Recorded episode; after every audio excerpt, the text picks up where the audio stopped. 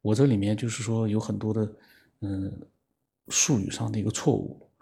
这些都不重要。我们所思索的是那样的一个整个的一个意念上的，或者说是嗯意识上的，看上去模糊不清的，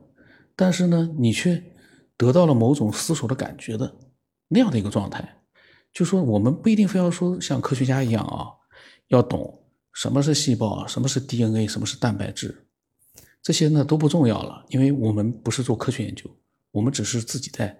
做一个，嗯，说爱好者也好，说思索者也好，我们所做的一个自己的一个思索，所以不要有的人跳出来说，哎呦，你又不懂科学，或者我们这只是在做一个脑力上的一个思索。开开脑洞，但是我们所说的这样的一个逻辑，或者我们所表达出来这样的意思，如果能够让你啊产生了一些以前从来没有过的思索，那我的目的就达到了。因为我的节目在喜马拉雅做了一千多期，到最后我就跟所有的这个喜欢的人就跟他们讲，这是一个思索的节目。然后这是一个只有聪明的人才会去听，然后才会去投入进去的节目。所以呢，其实有非常多的呃爱好者呢，他们是把分自己的想法分享过来的。我说这一段的目的是什么？有很多人以前没有听过那个专辑《科学边》的专辑，《文明起源》的专辑，但是呢，这个都不打紧。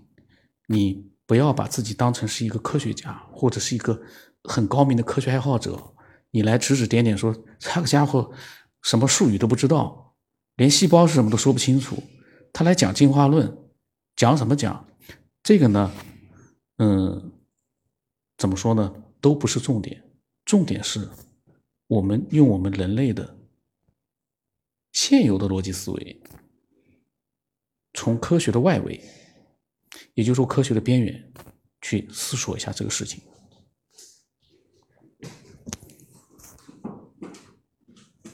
那么关于这个就是对进化论的一些疑惑呢，我之前其实在最很很早的时候，在录音专辑里面啊就提过好多次，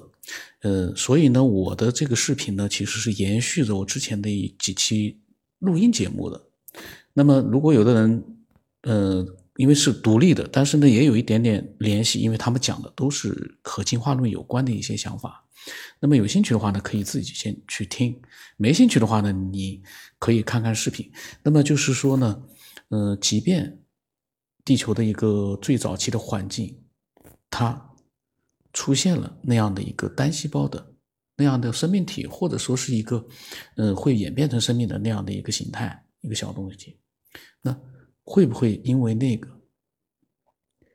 小个体就会最终？变成我们现在这样的人类，这个呢是我们嗯最需要去思索的，而且通过我们的逻辑思维啊，其实可以说你有一件事情就可以基本上可以确定。那么我先讲个例子啊，比如说呃波音飞机这样的一架飞机呢。它需要四百万个零件才能把它组装完成，四百万个零件，而且是基本上是，嗯，各种各样的零件。那一架这个波音的飞机呢，需要去好多国家的很多工厂去供应过来的独立的零件进行一个最终的组装，那么非常的难。